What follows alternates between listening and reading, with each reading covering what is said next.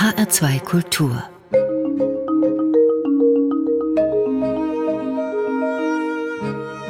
Doppelkopf mein Name ist Daniela Baumeister. Guten Tag.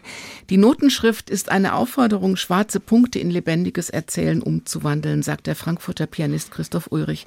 Seine wichtigste Erzählung ist sein Langzeitprojekt, alle 555 Sonaten von Domenico Scarlatti einzuspielen. Aber es gibt noch sehr viel mehr Übungen für Herz und Hirn, für die man schwarze und weiße Tasten und mindestens zehn Finger braucht. Zum Beispiel arbeitet er viel mit kleinen Kindern, mit seiner Laterna Musica und er macht ganz verschiedene Bühnen Programme mit einer Mischung aus verschiedenen Kunst- und Kulturformen, immer um der Alchemie des Klangs auf die Spur zu kommen. Wir wollen ihm auf die Spur kommen hier im Doppelkopf in H2 Kultur. Ich freue mich sehr auf das Gespräch mit Christoph Ulrich. Hallo. Hallo, vielen Dank für die Einladung. Sehr, sehr gerne. Herr Ulrich, was ist das für ein Moment, wenn die Musik zu schweben beginnt? Ja, dann sind halt die schwarzen Punkte plötzlich ganz unwichtig. Im Grunde genommen will vielleicht jeder mal fliegen, und ich erinnere mich noch ganz genau daran, als es mir so in den Anfängen gelang. Da war ich ähm, schon ein Musikstudent. Also ich war dann, als Kind weiß ich gar nicht, ob ich dieses Gefühl hatte. Aber das war dann plötzlich eine Sensation, sagen wir mal so, dass man sich von dem Irdischen befreit, dass man in einer ganz anderen Welt landet und dass die, die Überwindung der Materie vielleicht dass das äh, plötzlich möglich ist, dass die technischen Schwierigkeiten verschwinden. Ist das nur spürbar, wenn man selber sehr, sehr gut Klavier spielen kann oder ist das auch spürbar für uns, die wir nur in Anführungszeichen zuhören? Das muss jeder für sich entscheiden. Also ich hatte halt diesen Anspruch, dass das irgendwie alles so mühelos laufen muss und, äh, und den zu erfüllen dauert halt ein bisschen und dann plötzlich hebt man ab. Sie sprechen über technische Schwierigkeiten. Ich nehme einmal an, das sind Herausforderungen, oder? Dass sie auf einmal nicht mehr schwierig sind? Ja, natürlich. Also Herausforderung ist ein sehr wichtiges Wort, gerade auch wenn wir jetzt über die Jugend sprechen, also über junge Menschen, die Musik machen, die eben anfangen, die über ihre Teenagerzeit hinaus wollen. Und heute ist halt so viel Ablenkung da und es gibt eben die Herausforderung der Spiele vor dem Computer, die auch eigentlich immer darauf abzielen, dass man einfach wie im Flug drüber hinwegkommt, über alle Schwierigkeiten. Mhm. Und diese Herausforderung hatte ich in meiner Jugend nicht. Dieser Wunsch nach Herausforderung oder nach Überwindung von Schwierigkeiten hat er sich einfach aufs Instrument übertragen. Das heißt, Sie sind als Kind und als Jugendlicher ununterbrochen am Flügel gesessen oder am Klavier, während Ihre Kumpels Fußball gespielt haben? Das auch. Also nicht ununterbrochen. Ich war jetzt nicht so einer, der da acht Stunden geübt hat, aber die Freude, sich dahin zu setzen und das täglich zu machen, die war damals schon da und die ist bis heute da. Wann kam Scarlatti ins Spiel? Das war vor zwölf, dreizehn Jahren. Also natürlich nicht, dass ich Scarlatti vorher nicht auch gespielt hätte. Ich habe sogar seit meinem ersten Klavierabend drei Sonaten gespielt. Äh, irgendwann im letzten Jahrtausend. Und plötzlich in einem ganz besonderen Moment kam für mich diese Erleuchtung oder dieses, ja, dieser, wie, wie, wie man vielleicht äh, neudeutsch sagen würde, dieser Flash, dass ich äh, da eine ganz, ganz tolle Welt einfach noch erobern könnte, entdecken könnte. Da war es plötzlich da.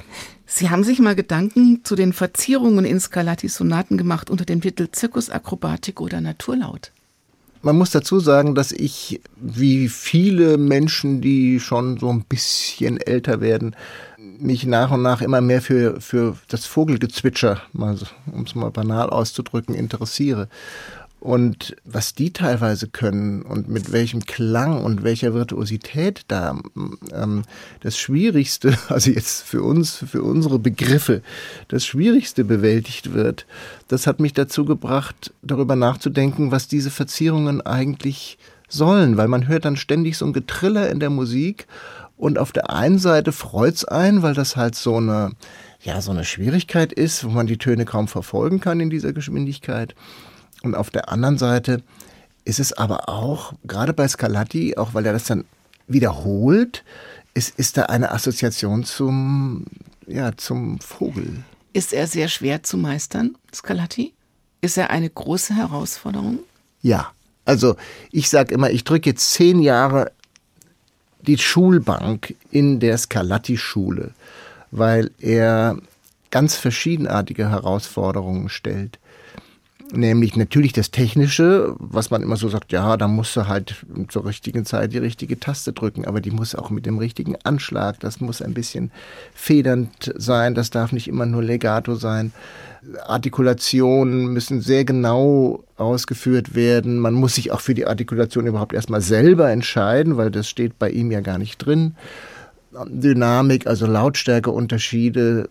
Es ist so viel, was irgendwie passen muss, was stimmen muss. Und das heißt, Sie wissen gar nicht, wie es eigentlich früher hätte klingen sollen? Das weiß niemand. Na, ja, das weiß niemand. Also man hat eben bei Scarlatti nur diese schwarzen Punkte und man hat auch nicht wie bei vielen anderen Komponisten eine Interpretationsgeschichte.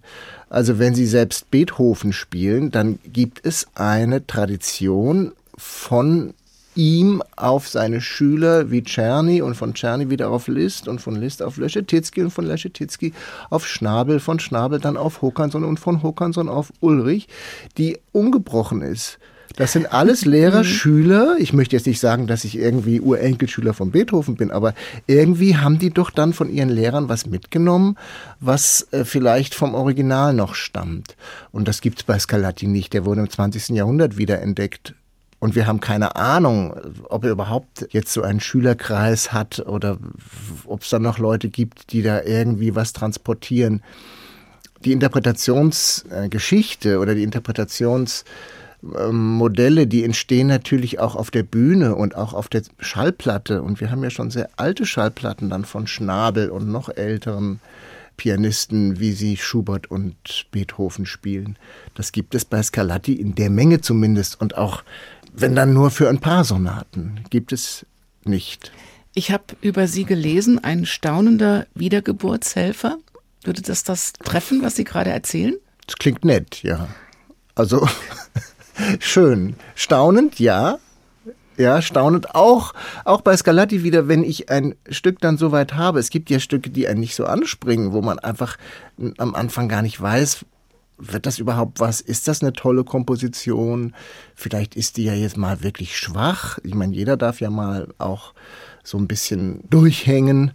Und dann irgendwann äh, knack ich dieses Stück oder es eröffnet sich mir. Und dann ist es vielleicht sowas wie ein staunender Geburtshelfer. Also ich denke, das kommt nicht so von alleine. Bei vielen Werken kommt es erst, wenn man sich längere Zeit mit denen beschäftigt und irgendwie vor verschlossenen Türen fast steht. Deswegen mag ich es nicht so, wenn Leute sagen, ich spiele nur das, was mir so auf den ersten Blick Spaß macht. Das weiß man ja noch gar nicht. Vielleicht macht es ja auf den zweiten, dritten, vierten Blick dann noch viel mehr Spaß. Wir machen jetzt mal eine Tür auf. Christoph Ulrich spielt Scarlatti. Was hören wir denn? Ja, das ist die Sonate K 180 nach dem Verzeichnis Kirkpatrick-Verzeichnis mit K betitelt. In G-Dur eine sehr frische und wie ich finde auch von Überraschungen nur so strotzende Sonate.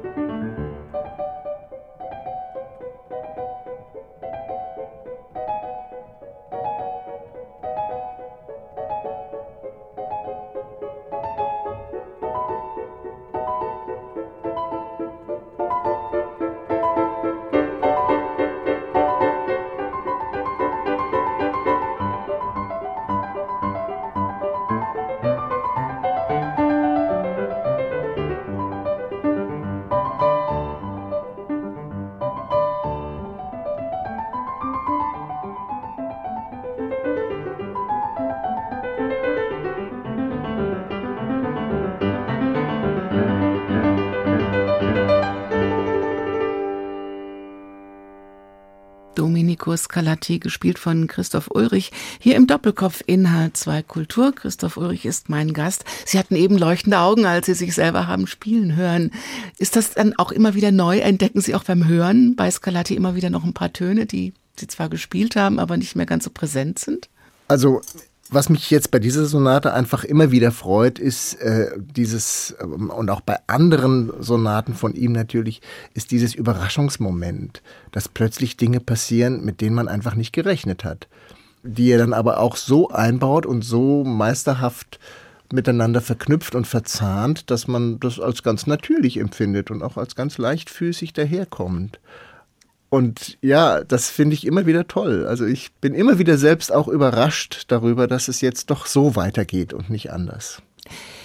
Das kam jetzt eben von CD. Wie schwer war es denn für Sie als Künstler, so lange jetzt in Corona-Zeiten nicht auftreten zu können? Ja, das war natürlich sehr schwer, wie für alle anderen Kollegen auch. Vor allen Dingen am Anfang, wo man ja noch so viele Termine hatte, die dann plötzlich einer nach dem anderen geplatzt sind. Ich habe das so beschrieben, als wir wurden wie Vögel im Flug einfach abgeschossen und lagen mhm. dann da mit lahmen Flügeln und wussten nicht ein noch aus. Im Laufe der Zeit gewöhnt man sich ja dann an solche Situationen. Das ist ja das Vermögen des Menschen, dass er sich an alles Mögliche gewöhnen kann und dadurch dann auch nicht mehr so, das ist nicht mehr so schmerzhaft empfindet. Das, was mir am meisten gefehlt hat, das muss ich ganz ehrlich sagen, das waren die Konzerte vor den Kindern. Weil das ist für mich so eine Art Lebenspumpe. Also wenn ich vor Kindern spiele, dann sehe ich diese Augen, ich sehe die Begeisterung, ich sehe dieses ganz, ganz starke im Hier und Jetzt sein und bin einfach dadurch immer auch einfach erfüllt und getragen. Wenn ich es schaffe, sie zu begeistern. Sie arbeiten viel mit Kindern, vor allem mit Kleinkindern. Das heißt dann Laterna Musica. Ist das eigentlich an diese legendäre Laterna Magica ein bisschen angelehnt? Ja, also wir machen eben Musik und Theater. Und die Laterna Magica ist natürlich auch ein Theatereffekt, ein alter. Und deswegen haben wir uns dann irgendwann diesen Namen gesucht. Es soll jetzt nicht irreführend klingen. Also kleine Kinder könnte bedeuten, dass die jetzt wirklich noch nicht in die Schule gehen. Wir machen es eigentlich für Grundschulkinder, also von sechs bis zehn. Und wir sehen die als klein, aber die selber sehen sich als sehr groß. Und das ist auch wieder schön, weil die Zehnjährigen ja eigentlich schon, für die ist das ja eigentlich gar nicht cool, da so ein Kinderkonzert sich anzuschauen. Und dann merkt man manchmal, wie die dann, dann doch drauf abfahren. Musiktheater für Kinder, was passiert da? Also das Wichtige von dem Projekt Laterna Musica ist jetzt nicht nur dieses ähm, abschließende Konzert oder dieses abschließende Musiktheaterstück, sondern es hat eine große Vorbereitung in den Schulen. Und es gibt ein ausführliches Unterrichtsmaterial zu einem Thema. Das kann eben ein Instrument sein oder ein Komponist oder auch ein anderes musikalisches Thema wie Tanz oder so etwas. Dieses Unterrichtsmaterial wird dann in Lehrerfortbildungen, man muss heute glaube ich sagen Lehrerinnenfortbildungen, wird es eben dann vorgestellt und einstudiert mit den Lehrerinnen und dann eben in den Klassen auch zu, zu teilen durchgenommen, beziehungsweise das sind ja meistens äh, sehr lebendige Mitmachaktionen, dass, so dass die Kinder also Musik hören und gleichzeitig etwas machen können, tanzen, Bewegungsspiele, Geschichten erfinden und so weiter. Also sie sind immer einbezogen dann in das Geschehen, was die Musik ähm, erzählt. Und als Abschluss, also wenn man sich schon mit diesem Thema in der Klasse auseinandergesetzt hat, zum Beispiel mit dem Thema Cello. Wie klingt das Cello? Wie ist es aufgebaut? Was gibt es für Stücke? Dass dann als Abschluss ein Konzert, ein Live-Konzert in den Schulen stattfindet, was eben ganz starke Theaterelemente hat oder was eigentlich Musiktheater ist. Also es wird eine, wir, wir erzählen eine Geschichte, wir haben Kostüme an, wir haben Requisiten und Bühnenbild, alles natürlich auf sehr schlichtem Niveau, weil wir müssen es ja am Vormittag vor der Vorstellung in der Schule auch aufbauen. Was soll mit den Kindern passieren? Ja, Begeisterung. Eigentlich ist dieses deutsche Wort Begeisterung ein ganz tolles, ja, weil der Geist steckt drin und wir sehen es immer so als Leute, die halt so mm, toben und klatschen. Aber ich sehe da noch einen anderen Hintergrund in diesem Wort. Und ich glaube, alles, was uns mal als Kind wirklich begeistert hat, das bleibt. Mhm. Ist das auch eine Einführung in die, sage ich jetzt mal Anführungszeichen, die Magie des Hörens? Auf jeden Fall. Also das Wort Magie ist ein ganz, ganz wichtiges Wort, weil Sie kennen das sicher auch und alle kennen das. Es gibt einfach Hörerlebnisse, die so ein magisches Moment haben. Und in dem Moment ist man einfach wirklich transportiert. Man ist nicht mehr bei sich selbst oder ist zumindest in einem Glückszustand, den man nur mit dieser Musik erreicht. Und deswegen arbeite ich auch ausschließlich mit sehr, sehr guten Profis, die eben mit dem Klang wirklich zaubern können.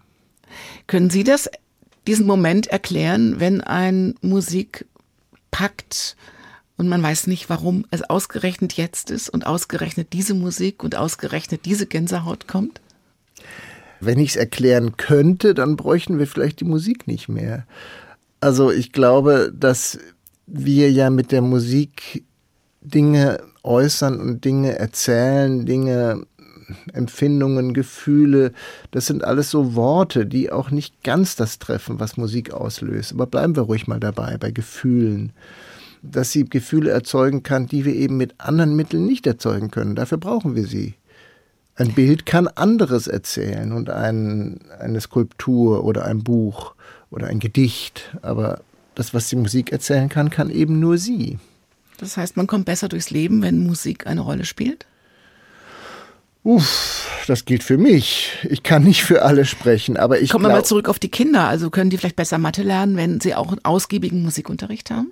Ja, das ist jetzt äh, wirklich eine sehr interessante Sache. Es gibt natürlich Untersuchungen, die beweisen oder die belegen, dass Kinder, die sich viel mit Kreativität, mit Musik, mit, mit ihrer äh, emotionalen Intelligenz äh, beschäftigen, dass die auch dann in anderen Fächern einfach wacher sind und besser sind. Und auch gerade wenn sie dann noch gemeinsam musizieren, dann ist das ganze soziale Verhalten deutlich gestärkt oder verbessert. Und das wird eigentlich immer wieder publiziert und gezeigt und die wahnsinnigen Möglichkeiten, dass man durch Musik die beiden Gehirnhälften besser verbindet.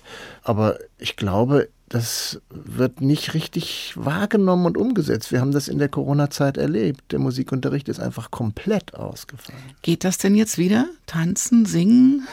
Ja, es geht eigentlich schon. Es ging sogar zum Teil während der Corona-Zeit. Also singen, ja, das ist ja jetzt wirklich eine ganz, ganz problematische Geschichte, weil das ist ja ein, eine Uräußerung des Menschen. Unsere Stimme ist eigentlich fürs Singen gebaut.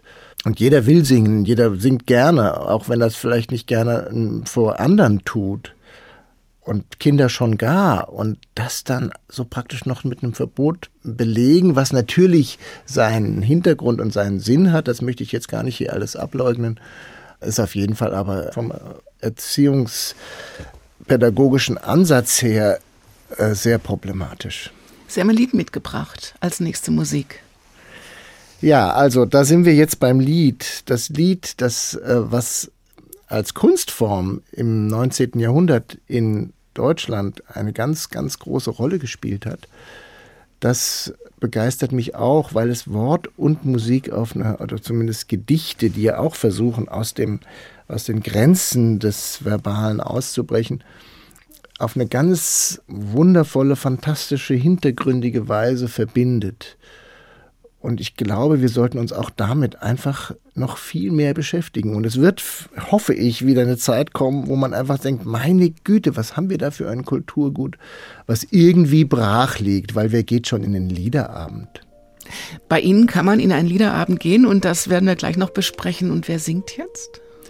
Äh, Bryn Terfel singt von Schumann das Lied Mein Wagen rollet langsam eine späte Vertonung von ihm eines Heine-Gedichtes.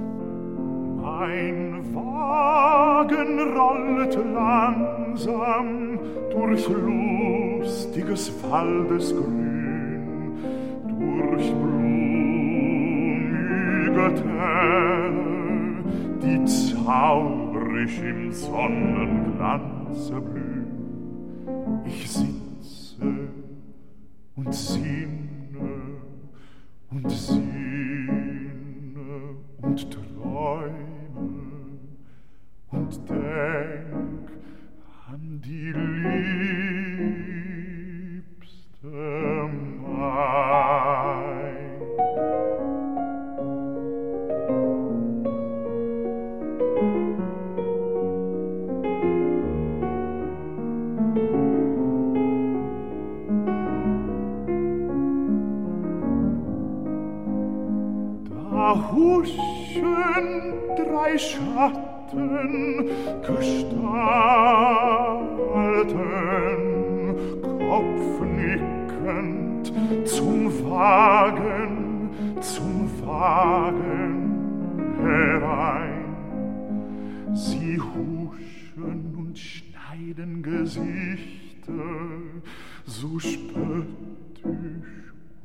und doch so scheu und quirlen wie Nebel zusammen und kichern und huschen vorbei.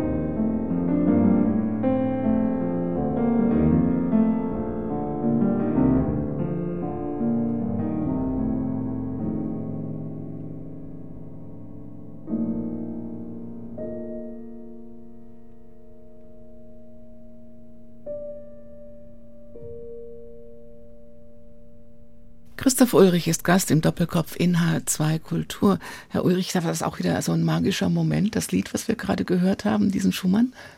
Ja, ja, ich muss jetzt aber auch noch meinen Kollegen, den Malcolm Martineau, in den höchsten Tönen preisen, wie toll er das begleitet. Also es ist einfach ein, ein zauberisches Lied. Liederabende sind Teil Ihres sehr umfangreichen Programms. Programms. Sie machen ganz unterschiedliche Programme für die Bühne. Was fasziniert Sie? Sie haben eben schon angedeutet, so an diesen Liedern. Ja, ich bin schon seit ich Kind bin, glaube ich, begeistert von Gedichten.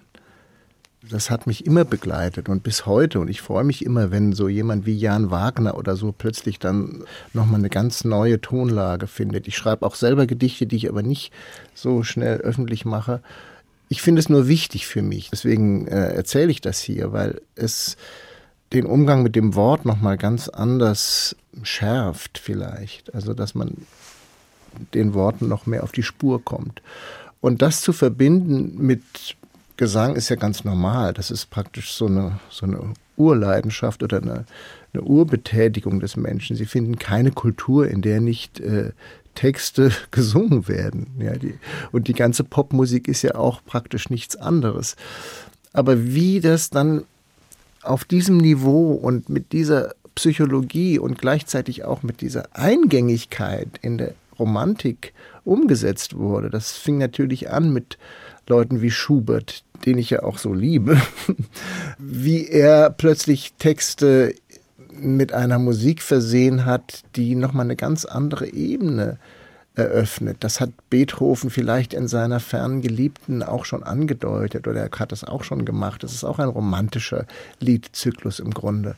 Aber was Schubert dann daraus gemacht hat, das wissen wir ja alle. Und da folgt dann Schumann, Hugo Wolf, Brahms und all diese Komponisten, für die letztendlich das Lied ganz wesentlich und zentral war.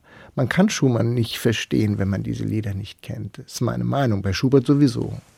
Was muss ein Programm haben, dass Sie das entwickeln wollen und auf die Bühne bringen wollen? Also mit Liedern zum Beispiel oder auch, Sie machen ja auch literarische Programme, wo es dann auf die Texte fast noch mehr ankommt als auf die Musik? Das will ich so nicht sagen. Also es sind Texte und Musik. Meistens ist der Zeitanteil der Musik deutlich länger, weil einfach ein gelesener Text schneller vorbei ist. das dreht sich eben auch um dieses, um dieses Verhältnis von Wort und Ton und um das, was bei uns im Kopf passiert, wenn wir einen tollen Text hören und nachher vielleicht eine Musik, die den Text nochmal auf eine andere Ebene bringt oder die einen Kontrast darstellt. Oft ist es auch so, dass wir einfach sehr unterschiedliche Zeiten damit zusammenbringen, einen modernen Text verbinden mit einem romantischen Lied. Also es sind auch Liederabende. Mhm. Und Klaviersolo kommt natürlich auch vor. Stimmt das, dass Sie Programme bauen wie andere Lebensentwürfe? ach, das hat mal jemand geschrieben und dann fand ich das irgendwie toll. Ich ja, weiß ich ja nicht. Das ist ein schönes Bild, weil es, ist, es klingt toll, es ehrt mich und es freut mich natürlich, wenn jemand sowas sagt. Es ist sicher nicht grundsätzlich so. Gibt es immer einen, einen philosophischen Ansatz auch bei dem, was Sie machen?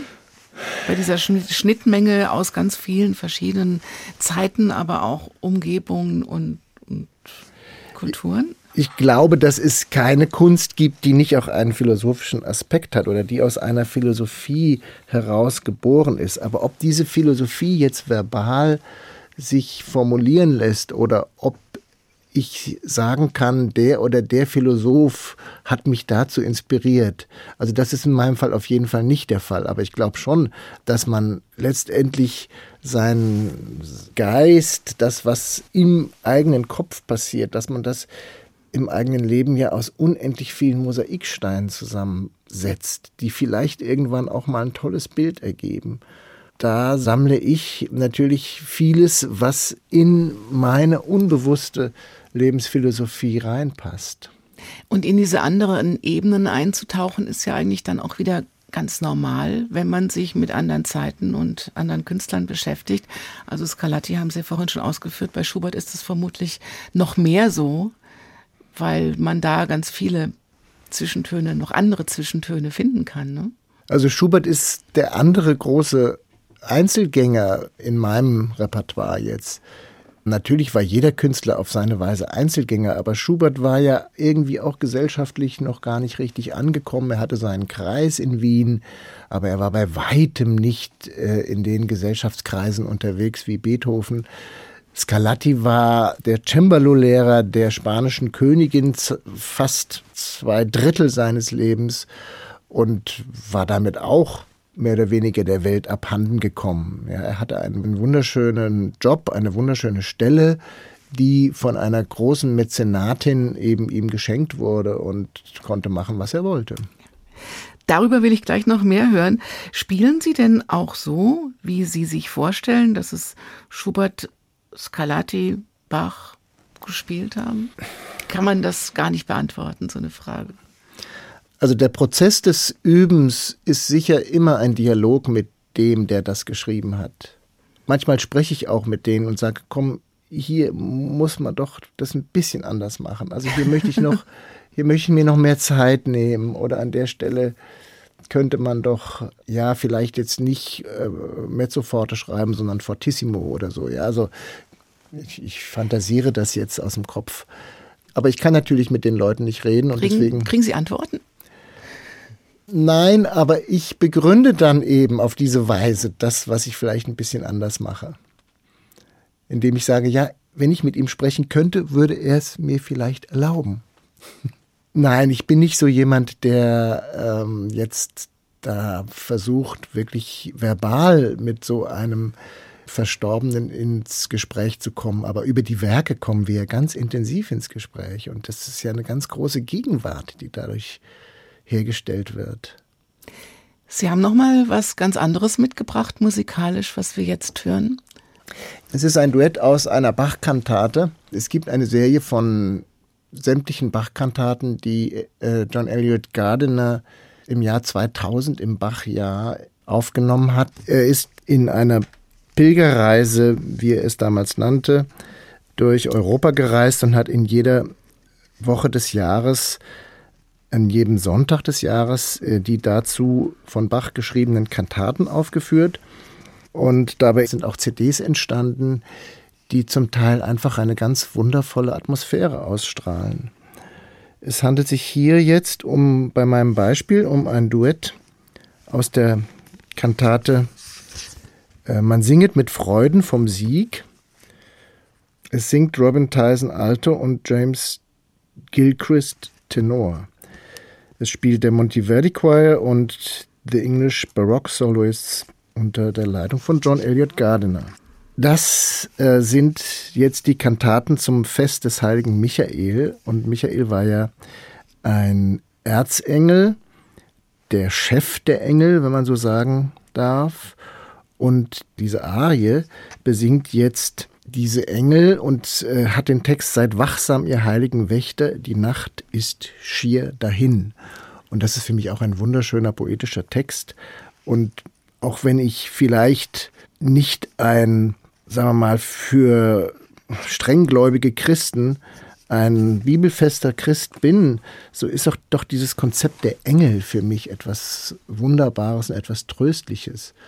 Und äh, ich höre es einfach wahnsinnig gerne. Also es erhebt mich auch vollkommen aus dem Alltag.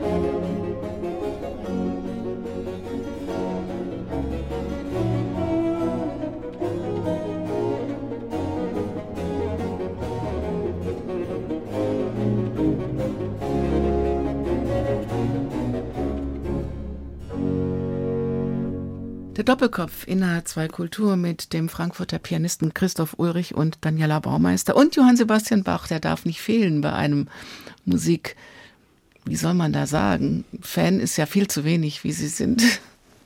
Ja, Bach begleitet mich natürlich seit frühester Jugend und ich habe ihn immer geliebt und es war immer, wenn ich ihn wieder spiele, so als wenn der verlorene Sohn nach Hause zurückkehrt. Es ist immer Heimat.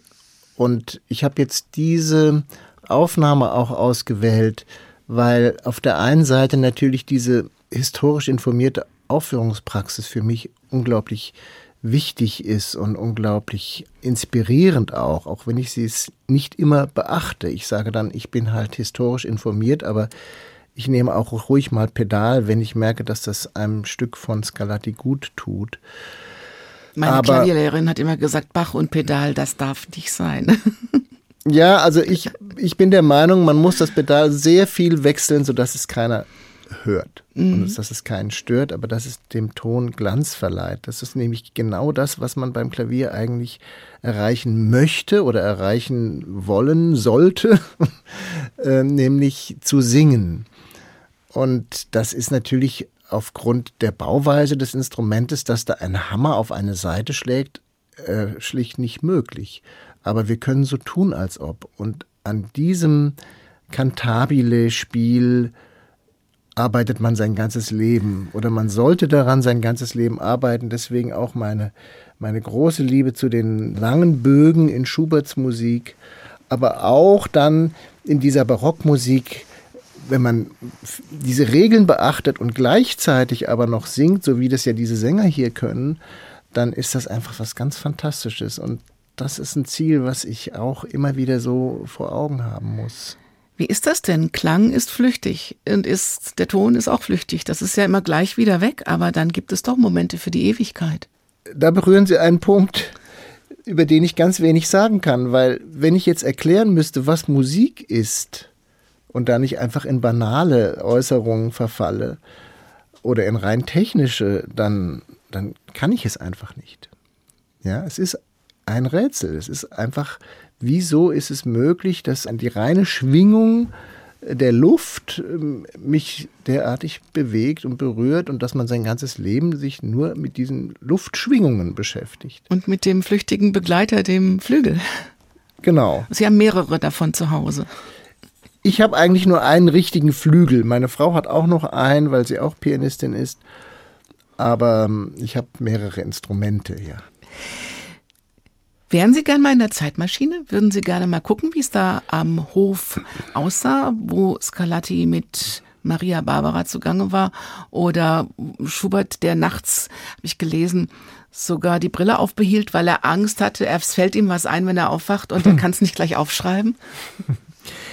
Ja, also da gibt es schon ein paar Szenen, die ich sehr, sehr gerne mal erleben würde. Ich würde vor allen Dingen sehr gerne hören, wie Scarlatti gespielt hat. Also wenn ein Zeitgenosse sagt, dass da tausend Teufel über die Tasten jagen, dann will man das natürlich hören, weil er hatte da wohl eine ganz besondere Energie und ein ganz besonderes Können. Ein Moment der Musikgeschichte, den würde ich unbedingt äh, gerne erleben. Das ist nämlich der Moment, wo Johann Sebastian Bach bei dem alten Fritz aufkreuzt abends und dann da noch auf sämtlichen Instrumenten improvisiert. Dieser Moment wird ja auch viel beschrieben. Es gibt auch literarische Dokumente, die ihn beschreiben, aber ach, da wäre ich gern dabei gewesen, ja. Sie legen ja der Königin schon so ein paar Sachen in den Mund. Also zum Beispiel hätte sie sagen können unter Umständen Domingo, also Domenico, die neue Sonata ist wirklich sehr schwierig. Willst du mich ganz meinen Geschäften entfremden? Aber schön und interessant und verrückt, lieber Domingo. Wie kommen Sie auf sowas? Es ist für mich einfach ein Rätsel, wie eine Königin, die auch gleichzeitig ja sehr viel zu tun hatte, weil der Mann war nicht so immer fit. Das grassierte da an den Königshofen immer die Depression. Und da konnte er manchmal auch nicht. Also die Frau hat wahrscheinlich mehr regiert als er. Wäre auch mal eine interessante Untersuchung. Dass sie dann noch diese Stücke gespielt hat und nicht wie zum Beispiel die Gräfinnen oder wer immer die Schülerinnen von Haydn waren am Hofe von Esterhazy, relativ leichte oder doch relativ leicht zu bewältigende Stücke äh, schreiben musste, sondern ganz verrückte, schwere Sachen und sie das offensichtlich äh, toll fand. Sie hätte ihm ja auch sagen können, ey, so geht das nicht, schreib mal jetzt hier ein paar leichte Sonaten. Aber stattdessen sagt sie vielleicht morgen nach dem Frühstück im blauen Salon am zweimanualigen Cembalo aus Flandern. Oh nein, Majestät, da wird die Sonate ihre Wirkung verfehlen. Habt ihr lieber Domingo schon das neue Pianoforte gespielt? Es ist ein wunderliches Ding mit diesen Erfindungen, die unser Jahrhundert überschwemmen. So viele Ideen und Unruhe. Ja, ich glaube, das 18. Jahrhundert war ein unglaublich unruhiges Jahrhundert. Man muss sich mal vorstellen, aus dieser düsteren Zeit, die noch sehr geprägt war vom Dreißigjährigen Krieg, die das 17. Jahrhundert überschattet hat, dann dieser glanzhafte Aufstieg von einem Ludwig XIV. und von all diesen prunkvollen Königshäusern, die natürlich auf einem ausbeuterischen Feudalsystem basierten, die aber sicher auch unglaublich viel Faszination ausgestrahlt haben, bis hin zur Französischen Revolution und auch der Staatsgründung Amerikas. Das ist doch einfach wahnsinnig, was da passiert ist. Was ist Ihnen eigentlich lieber, Unruhe oder Ruhe? Ich bin unruhig. Und deswegen ist mir die Ruhe eigentlich ganz recht. Wenn Sie bei Scarlatti zu Besuch wären, was würden Sie ihn denn gern mal fragen? Also ich würde ihn auf jeden Fall über sein Verhältnis zu seinem Vater ausquetschen. Das wäre sicher ein gefundenes Fressen für jeden Psychologen der war ja so ein Übervater, der war der große Barock-Opernkomponist Italiens und ganz Europas. Der war europaweit bekannt und wollte, dass sein Sohn auch Opern schreibt und so weiter. Aber was dann da im Detail passiert ist, dass der Sohn mit über 30 Jahren sich noch gerichtlich bestätigen lässt, dass er seine eigenen Entscheidungen fällen darf diesen Gerichtsentscheid gibt es und man steht da vor einem Rätsel. Wieso hat er denn das gemacht? Oder was war denn nötig, sowas zu machen? Ich finde ja auch spannend, dass Scarlatti offensichtlich jemand war, der ein Leben mit einer Zielfigur oder Person verbrachte, nämlich mit der Königin, mhm. aber als, als Lehrer und als Hofkomponist und jetzt nicht als Familienmitglied, aber der hatte sonst doch gar nicht so viel Einflüsse von außen, oder?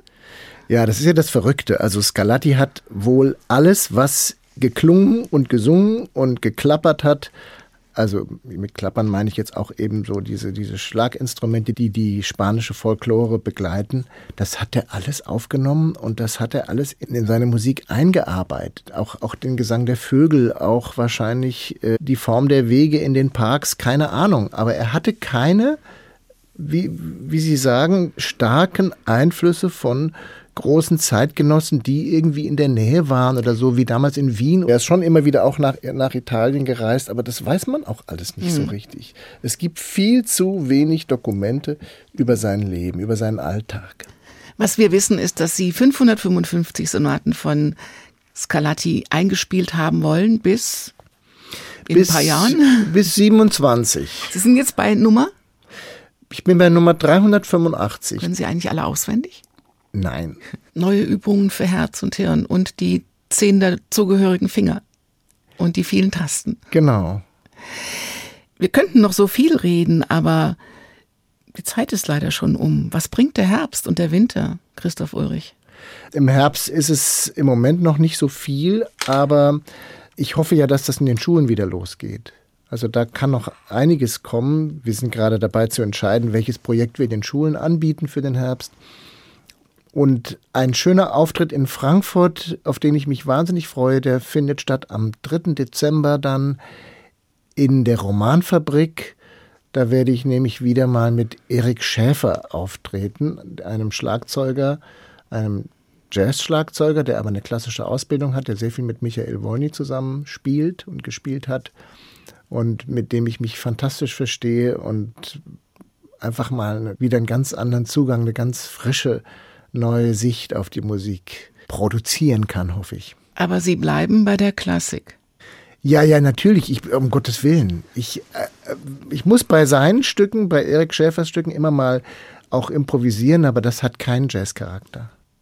Wie geht's Ihnen im Moment, wenn Sie jetzt auf das gucken, was in den letzten zwei, drei Jahren passiert ist? Also vor Corona, mit Corona und jetzt, was passieren könnte? Ich habe den Eindruck, dass die Kultur bei vielen, auch bei sehr vielen Entscheidungsträgern in unserer Politik und im Staat, eine sehr untergeordnete Rolle spielt, dass sie eine Verzierung des Alltags ist und dass man das Gefühl hat, ja, das sind so Leute, die, naja, die machen halt so ganz schöne Sachen, weil die so eine Begabung haben, dass das ein handfester Beruf ist, der mit irrsinnig viel Arbeitszeit und Arbeitseinsatz und Energie zu tun hat.